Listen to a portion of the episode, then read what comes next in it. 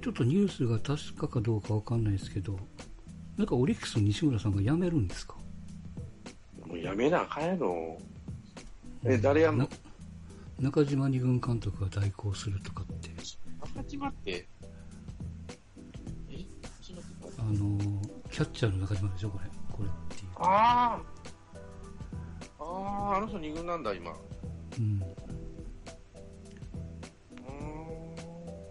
いや、わかんない。その、スポニチのリンクを行くと、URL は存在しませんとかって書いてあるからわかんないですけど、タイトルだけは残ってるんですよね。田口じゃん、まあ田口は、田口はないんだ。うんいや、だからこれはもうね、前にあの、うんと、松木さんにも聞きましたけども、うんやっぱ僕らからしたら意外なのは、いや、次田口やんと思ってたのが、意外とオリックスファンはないっていうね、人気がないとかっていう話だから。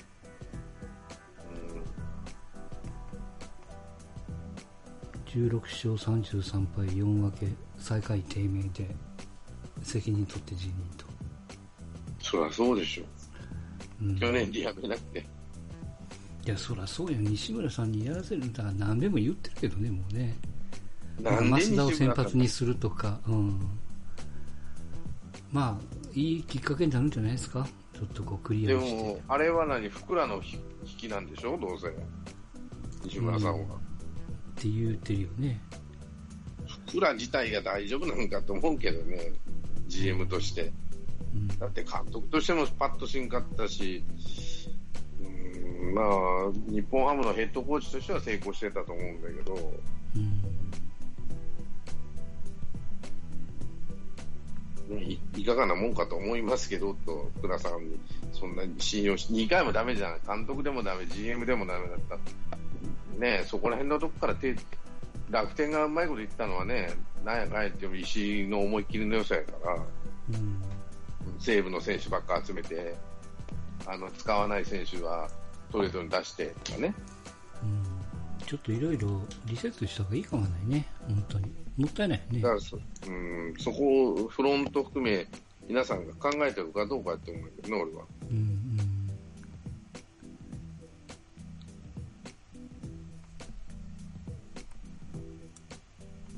まあこれ記事が消え消えるか、うん、改めて出るかはちょっと分かりませんけども、あちょっと戻りますけどあのオリックスの西村さん、うん。まあ、一応これ辞めるってちゃんと出てますね。ああ、やっぱやめるよ。まあ、しょうがないでしょ。うんうんだから、福良も辞任せなあかんで、そこで、今シーズンで。うん。一言もらっていいですかちゃんこさん。う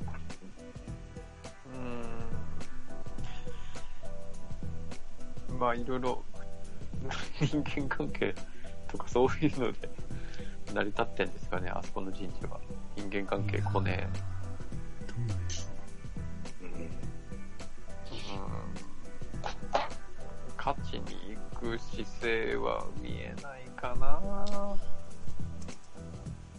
なんとなくね、外から見てるだけなんでもちろうん。んなんですけど、うん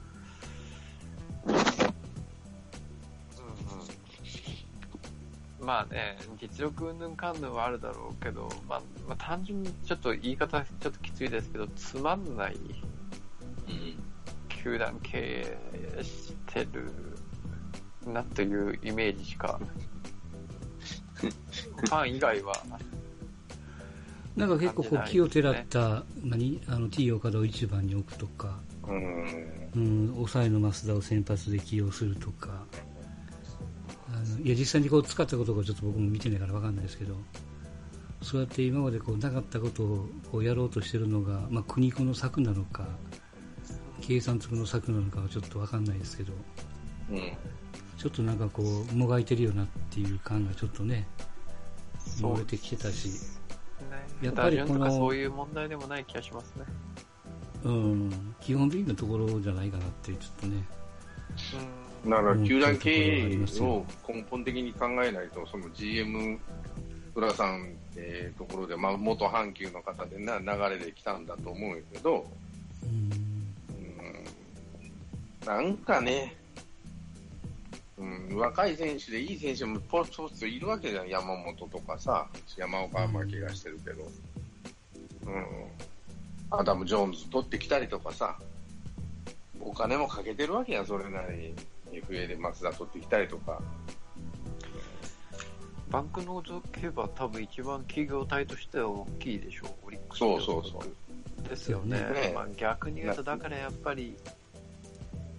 こう、な大企業ならではの人権、人事関係とか、そういったのがあるのかなだから、その、なんていうのかな、宮内さんの、まあ、オーナーの姿勢ですよね、これいうのって。こんだけ長く低迷するってことは言い方変えると。じゃあどういうことって言ったら、やっぱり真剣に野球に向き合ってないから、その、会社の人事とかさ、派閥の子会社の一環でしか考えてねえんじゃねえかなと思うわけよ、オリックスとして見れば。うん。そうすると、でもこの口は出さなくてお金出してくれてるから一番面倒くさくないんじゃないですか？でも、その、なんていうのかな、口は出さなくてもっていうのは、オーナーは出さないにしても、うん。人事権とかそういうの、その、例えば会社の社長、なんていうか、球団社長とか部長連中っていうのは、どういう人たちがやってんのってことになる母体が、その、ないわけ、まあまあ30年なのかな、ちょうどオリックスになってから。うんう。ん。例えば、阪急の流れの人なんか、まあ、途中で近鉄と合併したりなんかして、その、どういうのかな、プロの球団代表とかさ、えーそう。そういう人たち、球団経営の、例えば GM で、まあまあ、やら分かりやすいのは楽天の石井とかね、えーっと、うん。DNA の高田さんとかさ、あのその企業には関係ないプロの人が入ってきてるのかなという、まあ、福良さんが GM の役割やってるけど、でもあの人、監督として成功もしてないし、チーム作りがそんなに成功してるとはとても思えないんだけど、なんであんなに重用されるのかなと思ったりするんだけど、まあ、日本ハム時代にね、栗山とうまいことあの上手にやって、あ梨田さんかな、うんとうん。やっててっていうのはあったんだけど、うーん、だから会社自体がその変革しなきゃな、子会社の一つやとしか考えてないのかもしれないし、宮内さん自体が。だから何にも手を出さないし、えー手を出さないのはいい風に作用してないっていう、ほったらかしになってんじゃないのと、子会社。その、なんていうかな、子会社の派閥争いとか、親会社の、えー流れから来てる人とかさ、まあもう言い言い方悪いけど、子会社で、あの、ダメな人が集まってるとかね、そういうのになってんのかな、どうなのかなっていう気はするんですよ。よくあるじゃない、子会社で。であの、半沢直樹じゃないけどさ、センタル将棋とかさ、あんな感じじゃないのもしかしてと、オリックスが本体から見たらね、うん。もういいやん、もうとかさ、腰それかもしくは腰掛けたからとかね、逆にいいポジション、この後出世していくポジションなんだろうかどうかもわからないし、で下手になんか下手なことしなきゃいいのにとか思われてるかもしれないし。だじゃあ、球団経営っていうのはなかなかね、その難しくてさ、うん、正解っていうのはなかなかないと思うから、俺は。まあ、結果論でしか語れないですからね、そう。やっぱり。うん、もちちょ。っと特に。ちょっとまあでも監督で失敗して GM でも厳しいって中村さん以来じゃないですか、阪神の。うん。ねそれぐらい、森脇がなったらいいのにね。うん、だからそういう流れの人じゃなくて、楽天っていうのは、一旦思い切って、石井って全然関係ない人を呼んできたわけだよ。まあ、どういうつながりで、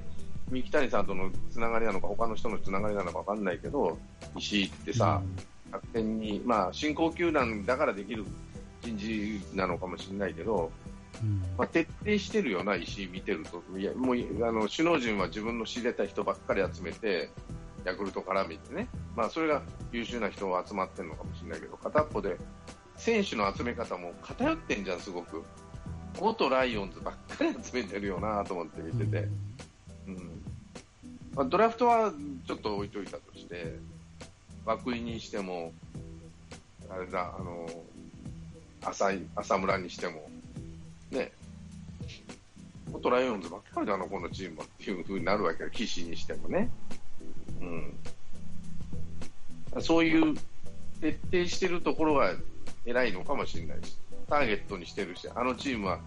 すぐ掘り出しちゃうから狙えみたいな感じになってるかもしれないですね。まあ、だからもう長期低迷してるチームなんで、まあ、ロッテみたいな形でね、井口取って鳥、鳥越取ってってみたいな感じで、やっぱり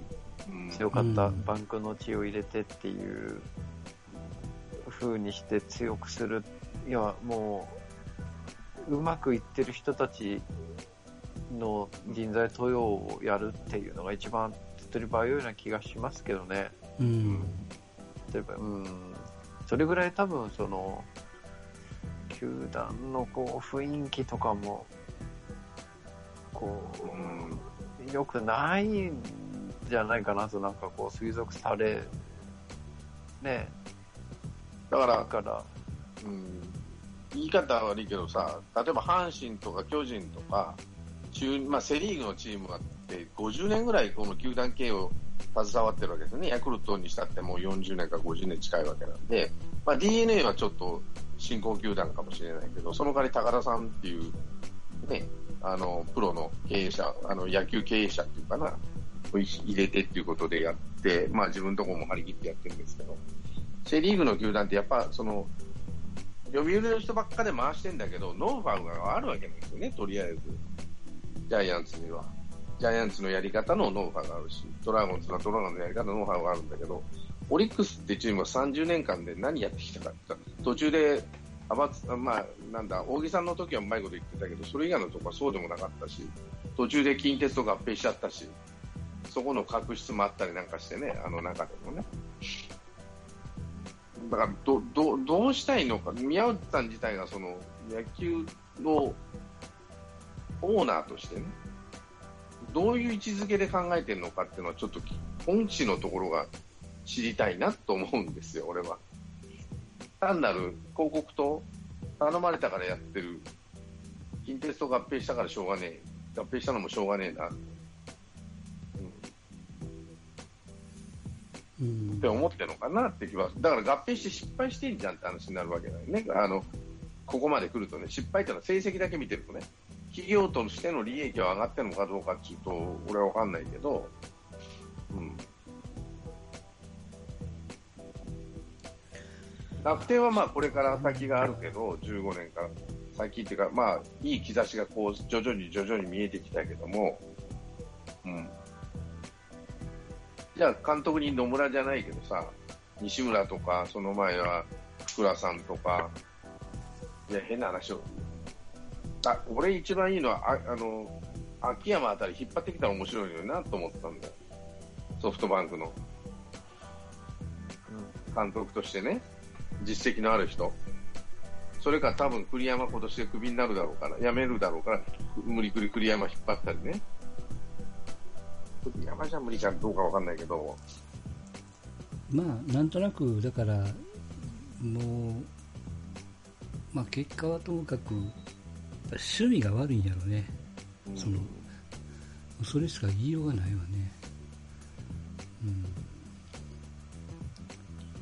うん、変な身内主義になっとらんかったそのフロント含めてね、うん。うん。うん、その変えなきゃなんないっていうところ。企業ってさその選手はさ雇用契約が3年だし個人業種みたいな雇用契約だから意外とはい、やめ、首、首って言えるんだろうけど、簡単にね。中に入ってるフロントの人たちってそう簡単にはいかないじゃん。高い金もらってるだって何数千万もらってるわけじゃない、1億円もらってないだろうから、やっぱどうしても会社のその人事権っていうのは、ね、そういうふうになるだろうから、なかなか難しい。でも、そういう違う血を入れていかないと、こういう業種っていうのは勝てないんじゃないのと思うから、プロの人に。まあ、あの要するに取ってくるうんと選手、コーチの質が悪いのか、うん、とあるいはその選手はいいけども、使うコーチの質が悪いのか。俺は後者や、ね、あとまた逆のパターンね、その監督はいいけども、うんと選手の層が違った方向向いてるとか。まあ多分どれかに当たるからね。もちろん。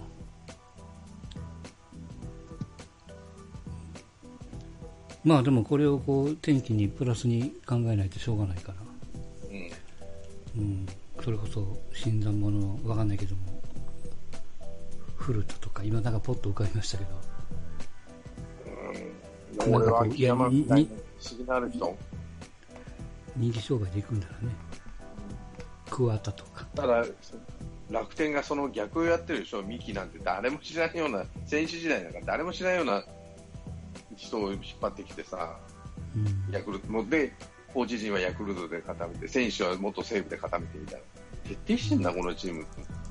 それは石井の趣味なのか、他の人の趣味なのか、まあ、多分石井の趣味っていうのは思考なんだろうと思うんだけど、うん、だから伝統がない分だけなんとか自分らで作っていかなあかんっていうところはあるのかもしれないし。もしか逆に聞いてなんてうんですかね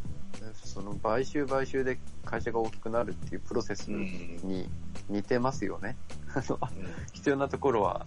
要は買収して。よそから買ってこいやええわ。みたいなで、そうそうそうそうそうそう俺はオリックス自体はその子会社の一つとしか考えてないってなると、別にね、その、うんなが流れ物の、うんね、その左遷させられた人でもいいやってことになってくるのかもしれないし。うんだから、オーナーとしてちゃんとどう考えてるのかなと、球団経営っていうものを、という気はもう前々から思ってたと、似合うって感じ。うん。結局、大木さんと一郎を20年間引きずってるだけじゃんと思うわけ。このままでいけばね。まあ、想像ですけど、誰かの顔がやっぱ常に浮かぶみたいな組織になってる、なってなければいいなっていう感じですかね。典型的な、うんあの伸びない企業っていうんですか。GM でもね、まだ一郎使うわけだからさ、まあ悪いことじゃないんだろうけどさ、うん。悪いことじゃないんだけど、そうなんだなと思ったりね。後任がでも中島ですか？中島やね。うん。まあ、つなぎやろうから。そうだから今シーズンの終わりでしょ、中島は。うん。よっぽどいい成績残しゃ契約してくれるかもしれないけど。これ、落合を取りに行ったら本気度が伺えるわけですか。じゃあ、持ち合いってさ、仲間で手突っ込んでくるからね、コーチ陣の。うん。いや、そのわかんないけども、落合っていう監督を引っ張り出したら、オリックスの本気度って見えます？さっきの秋山とか。うん。うんうん。そうですね。まあ少なくとも成功した経験があるうんう。ん。人材登用は、ただパフォーマンスでね、とりあえず引っ張ってきたけど、中はくっちゃくちゃと、ね、コーチ陣は自分のところの元 OB ばっか並べさせられたとかさ、フロント陣もわけのわからん、わけわからんっていう今まで失敗した人たちで並んでるってなると、結局、小葉さんが、小葉さんとか森さんが太陽ホエールズで失敗したような状況になるかもしれないし、上田さんが日本ハムでそんなにパッとせんだっていうのも、そういうところがあるし、上田さんの場合は自分とこ自分でコーチ引っ張ってきたけど、結局フロントとは合わんかったからね、あの人は。その阪急では良かったけど、日本ハムじゃダメだっていうような話です。いいようにやらせてくんないっていうところはあった。でも、初めの前の意欲は見えるじゃないですか。うん。とりあえず。ず成功するかどうかわかんないし。少なくとも成功した人を持ってくるっていうね。まあ、やっぱりそこでは GM っていうか、球団社長がどういう人になるかっていうのは結構大きいんじゃない？なんやかんや言うても、やっぱり野球って、プロの野球って、その、経営者、お金を持ってる人を出す人が、どこにどういうふうに出すかっていうと、うん。い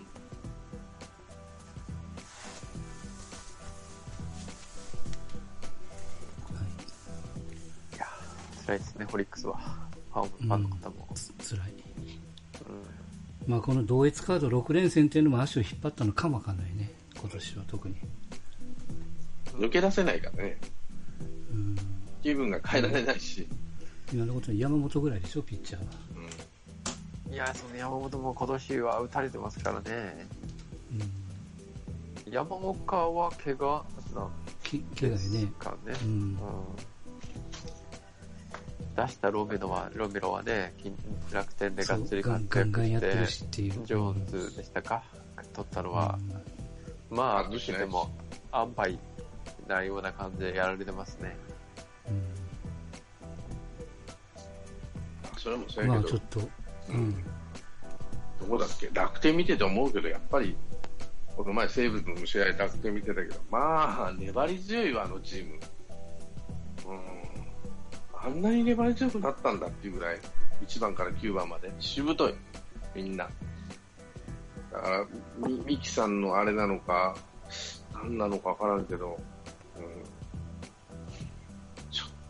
と、これは強いなと思ったんで、それが、オリックスとの差だって楽天っていうのは十数年前はあいらん人で固められたとこあるわけだからさ、いいとこ取りしたオリックスはこの低たらくだからね、やっぱりそうなんだよ。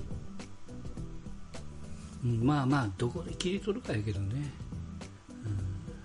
っていうか、このそのオリックス・バファローズなんて一回も優勝してないでしょ。ううんしてないですあのに2位が最高でしょ？あの、ホークスの？うん、やった。うん。それも一回だけでしょ？そうやね。しょうがない森脇さん、森脇さんの時も森脇の時は2位になったっけ？2位ですね、確か。ギリギリでホークスにやられたやつですね。曲がりなりにも楽天は星野の時一回優勝してるわけだし、総合順、だって総合順位から考えたら、楽天のがいいのかな。まあ、野村さんの時もまあ、良かったのかな、あって気はするし。それはこの20年間はソフトバンクの天下だろう。さ、西武とね。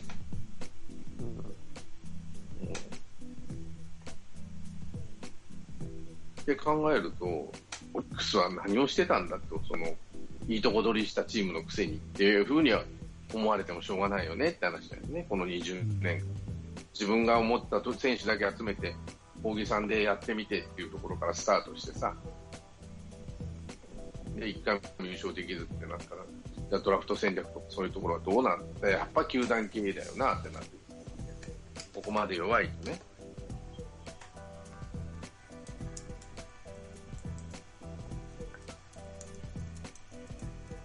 経営にもやっぱ派閥があるのかな、もしかして近鉄と阪急の。うん阪急というレベルじゃない気がしますけどね。うんどうなんだろうな。よくわかんないな。だから蓄積されたノウハウが生かされてないとかね。なんだかんだ言っても、大英は、あーソフトバンクは大英を引き継いだわけだ、上手に。王さんを引っ張ってさ。そうですね。オリックスは、じゃあ阪急、オリックス、ブルーウェーブ、近鉄バッファローズ引き継いでるのかって全然違うチームになっちゃってるわけだから、いあのいいところは全然取ってないわけなんで、そこは何何をしてたんだっていうふうに言われてもしょうがないんじゃないと思うけどね。厳しいことを言うと。厳しい、厳しいですね。片っぽで、ね、さっき言ったソフトバンクも同じ時期に、ああの、球団経営を始めたけど、ちゃんと大英の美味しいところだけ取ってさ、うまいことやって、秋山とかね、まあ、工藤も大英時代の人なんだし、王さんを上手に引っ張ってきてさ、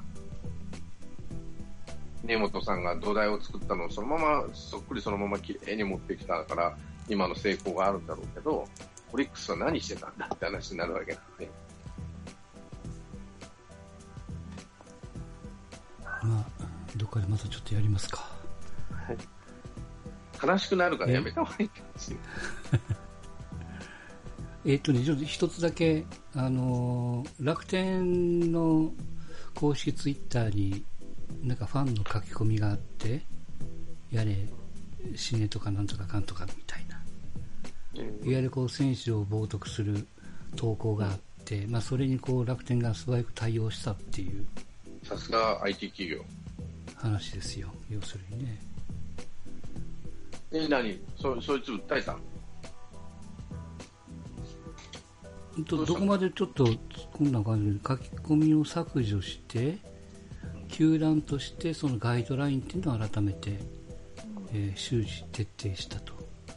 うん。まあここはあのサッカーも持ってるからね楽天はねうん。サッカーって意外とこういう件ってちゃんとやってるじゃないですか。その、うん国籍の件にしても何にしても、うん。うん。でまあ、うん、とテラスハウスの件もありの誹謗中傷の件ね、うん。いやあのさすがの阪神でもあんまりここまでの書き込みを見たことはないんやけども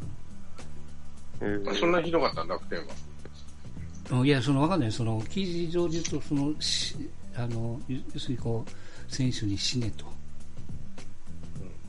書き込んでるらしいけども、いや、阪神ファンでもそこまではないですよ、そのやめろとかなんとかかんとかっていうのはあるかもわかんないけども、でも削除依頼しただけで、その訴えはしてないわけだ、その人。例えば損害賠償とか。えーうん、そこまでは言ってないやろね、そのそのとりあえず消しといてっていうだけの話だ。それはツイッターを消してって言ったんだよ。うん、で球団的にはこういうそのガイドラインを設けて、こんなことやったらこうするでみたいな、別にルール化をあの明文化したということでしょうな。いいんじゃないですか、これ。やるべきだと思います。今の、あの、ほったらかしなんだから。世界中、日本だけに限らんけど。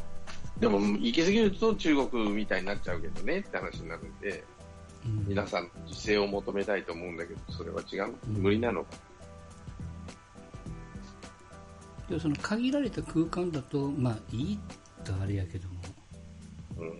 オープンな場でやるからおかしくなるんでしょ、要は。そう。例えば自分のね、パソコンの中にうんメモ用紙として、ふくらしねって書くのは問題ないと思うんだけど、うん それを皆さん不特定多数の人が見るような場にうん。オープンにすることはもうダメだよっていう、いかんわけやね、要はね。その自分の家の前にね、そういう悪口を書いて出してるようなもんなんで、うん。そういうところで、そういうことをすると、いかんよ、あの、名誉毀損じゃないけど、そういうダメだっていうことをはっきりさせた方が俺もいいとは思うんだけど、ただやりすぎると中国みたいになっちゃうんで、本来は自制してくださいなんですよ、俺の考えは。うんそういうことは。自分で考えてやめなさいと。危ないな、あや、やらん方がいいなと思ったら、じゃないと自由ってなくなるよって話になるわけなんで、うんそのうち、何でもかんでも自由で、その表現の自由で暴走してる人たちもおるけど、うんやっぱり一定の期間でやめないと、自分らで実人間なんだから。それかもうそういうことができない人は排除するしかない。できない、あなたはできない人ねっていうところで排除するしかなくなってくると、そのボーダーラインってどこにあんのってなると、誰も死ねがいいのか、消えてしまえならいいのかってなるわけですよね。うんまあ、その辺はそういうもん節度の問題でしょうな。うんうん、だからやっぱそこは自分、その書き込む人のモラルとかさ、やっぱりそれは自主的とか周りが言うべきだと思うし、そういうやつらは、お前やめろっていうふうに炎上させた方がいいかもしれない。そういうことをするなっていう、自分らの権利を守るために、うん、そういうのは規制し、自分らで自主規制をする。これもまた、あの、自粛警察じゃないけどさ、みたいなことになるんで、あんまり好きじゃないんだ。やっぱ書き込むやつのモラルは自自問自答してほしいと思うし、そういうやつにはそれなりに気がつくように周りがし、周りとかそういうのをしてした方がいいと思うしね。なんかツイッターがなんかこう、つまん、まあ、情報はすごいあるんですけど、なんかこう、あのね、うん公共、なんか、もともとって、ね、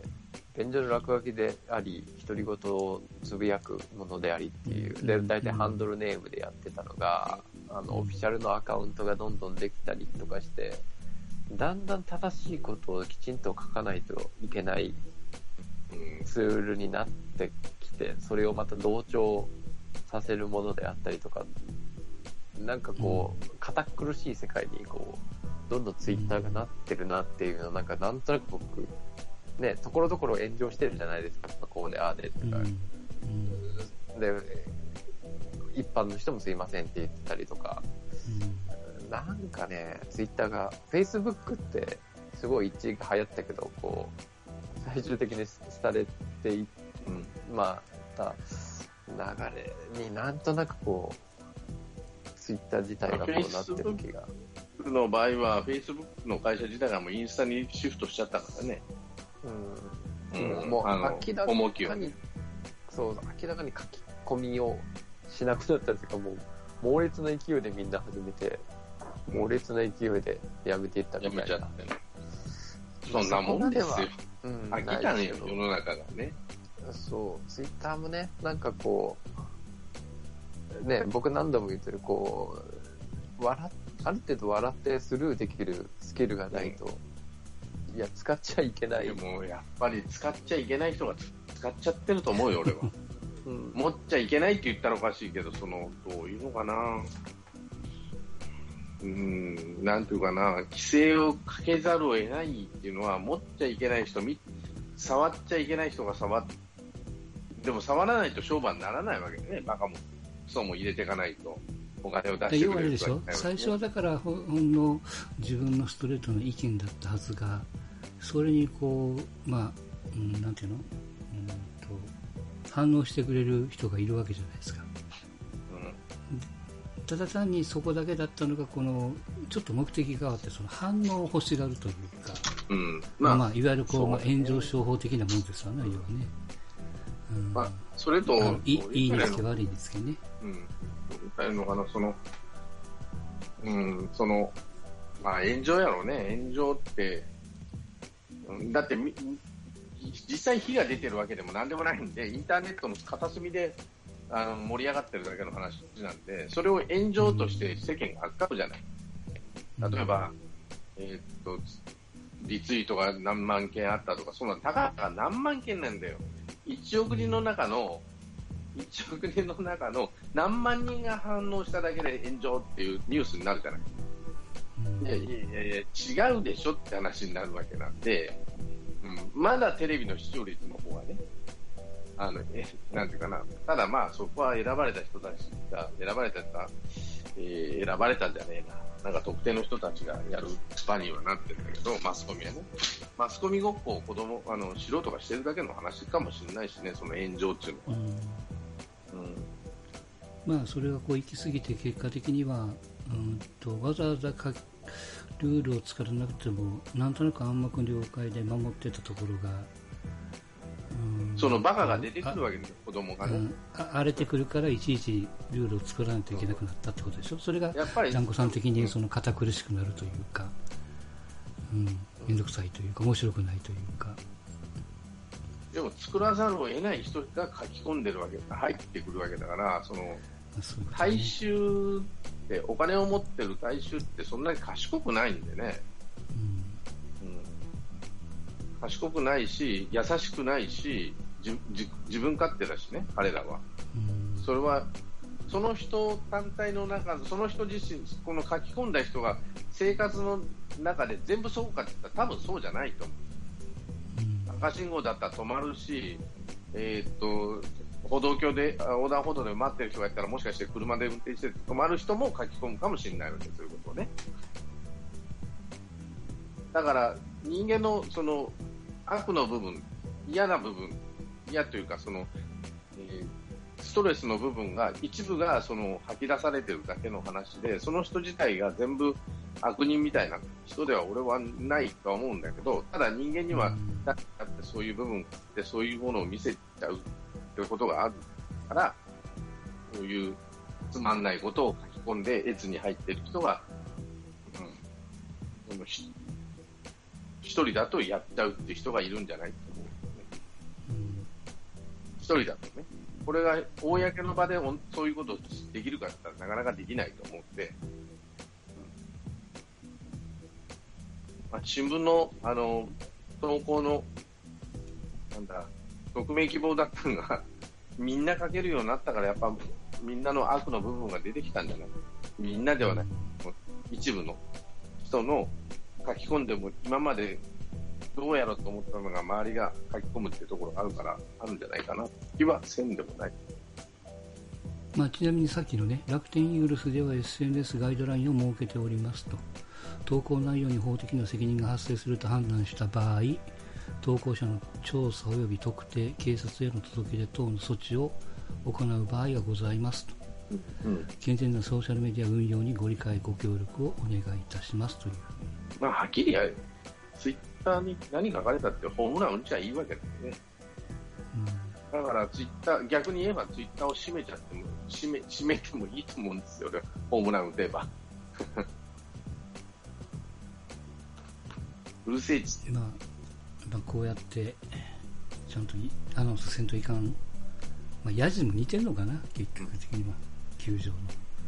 ヤジはさ、顔が見えるじゃん。隣の人は、なんだ？このおっさんって顔見られるわけじゃん。うん。ね、どこの誰とは言わんけど、このおっさんなん酔っ払ってないかなって顔見れるわけじゃん、みんながね。うん。まあうんところがツイッターって顔見えないから、何や、ヤジ、ヤジとは、ヤヤジよりたちが俺は悪いと思う。ね。うん。でも野球なんかまだ優しいもんだよ。昔のプロレスなんかもっとひどかったけどね。死ねどころの騒ぎじゃないからね。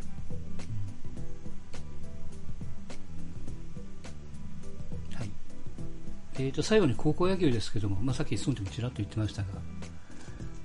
えー、と交流試合ですか、うん10日から、8月の10日からかな、最終的には17日の月曜日までうん。やってましたけども、なんか一番有名になった選手はあれですか、やっぱそのピッチャー、どこやったかな、中京大中京中京大高橋か。うんあの子が一番言われてるね。うんああれはすごかったよ。見てたけど。うんうん。ピッチャーだったわ。ああれは欲しいなと思うよ。将来。それと中森君。やっぱ安定してるわ。ただ、ここも見てて思ったのが、あの、なん。ていうのうん。と、トーナメントじゃないです、じゃないですか。一発勝負、試合だけでしょ、うん、で、えーっと、これ例えばその8回に1対1の同点で、えーと、ノーアウト1塁でランナーが出て、次のバッターで、一応こう、定石パターンは送りバントじゃないですか。うん。うん。でもその打者が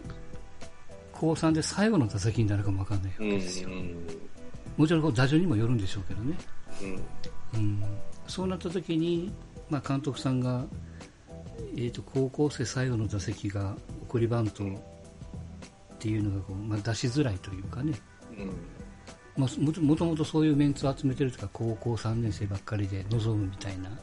うん。学校ももちろんあったんでもうそこはこう打たせてみたいなね、まあ、そんなシーンがちょこちょこ見られたわけですよ。だからだから、まあまあまあ、勝負に徹しなかったよなっていうところもあるんやけど、うん。チームもあるけど、うん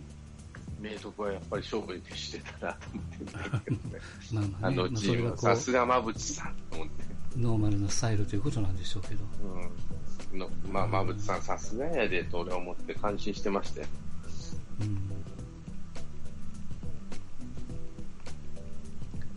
うん、まあでもこのクソ暑い中よう頑張ってましたけどいや、あの、桐蔭対相模もちょっと見てたけど、まあ、プロ並みやね、あれ、あの動きとか。ねまあ、悪いけど、帯広農業の試合とか見てると、もう全然違うわ、もう動きから何から何まで。それとね、今の監督さんの教えなのかな、例えば、キャッチャーフライかなんか追いかけるじゃん、後ろにバーンと打ってね。うんうんそうするとね、バッターの子、必ずマスクを渡すのよ、キャッチャーの。うんうん。それ両方ともなのよ、このあの相模も、桐蔭も。ちゃんと拭いて、しかも拭いてあげて、あ足、太ももかなんか、入って渡してこと思う？で、バッターがアウトになると、バットをそのキャッチャーが取りに来た選手に渡したりとかね、それは両方ともやるわけなの。うん。いやーこれ見てて思ったの。やっぱそういうところが教えてんのかな、これ先生だわと。うん、何十人通る部員からね、もうそういうことをしろっていう、その見た目じゃなくて、いろんな意味でね。うん。うん、やっぱ今日最近は強豪校になればなるほど、そういう、昔は強豪校って偉そうだったし、ヤンキーが多かったから、そんなことうん。知やんちゃしてたからねみんなね、うん。うん。どっちかっていうと、あの、なんだろうな、マスクめ足足元だったらコーンと蹴っ飛ばすぐらいのやつが多かったかもしれないけど、今はもう全然違うなと思って。必ず渡すなと思って見てたし、で、やっぱ集団生活でしょ、彼らは。どっちかっていうと、まあ、寮に入ってて、ね遠いは全部寮なんだな、相模はどうなの相模もよそから来てる子多いから寮なんだ。やっぱそこからもう教えとかないと、不祥事も起きちゃうから、今時やったら。徹底しないとダメなんやろうなと思って。うん、野球だけできてもいかんってことですよね、要は。だからやっぱ人間的に。うん人間形成から、だから西谷さんとか、あの、モーマさんだったかな。うんは、最後の最後まで世話をするってことですよね。で、それで、やっぱそういう親が預けやすい環境、預けて安心な環境を作ると。うんもうね、なんかヤンキーばっかの学校には行ったなよな、と、そらね、って話になるから、うん。やっぱそこら辺のところをちゃんとしないと、うん、しつけられて帰ってくるとなるとね、やっぱちょっと違ってくるだろうし、やっぱそういうところから今日方法っていうのが作られてくるし、やっぱ、なんていうかな、隙がないというかね、走塁にしても守備にしても、何にしても動きが、スインまあ、みんな体でっかいし、スイングスピードも速いんだけど、うん守備にしても走塁にしても隙がないんだよ、彼ら見てたら。だからまあ野球能力にしてもそうだし、人間性にしても、上げていかない勝と。勝てないし、そのもう一つはやっぱり親が預けれたくなるような学校にしていかないとダメだと思うんだよね、練習とか見て、うん見に来るだろうし、当然、いあの有力な学校のあの有力な選手の親とか、学校のせんあの中学校の先生とか見に来たりするときに、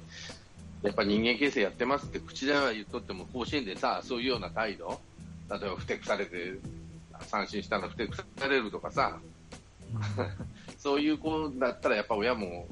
あそこかよってなるかもしれないけど、やっぱそういう態度見てたら、やっぱ預けてみようって気になるのかもしれないしね。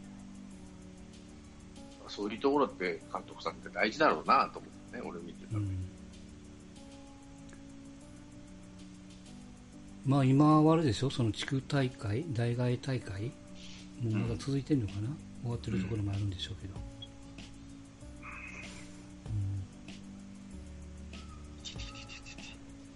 この中京大中京も愛知大会も勝ってたんやってね、そうそう。だから無敗ない。今年負けなしなんやね、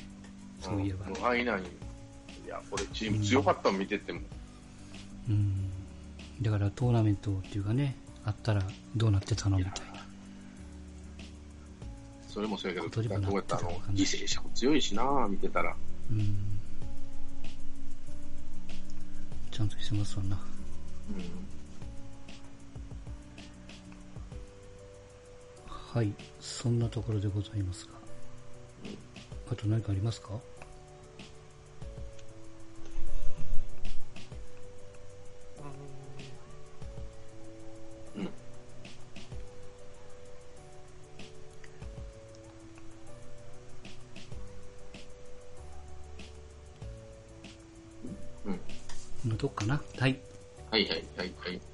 ではまた来週でございます。お疲れ様でした。また、おー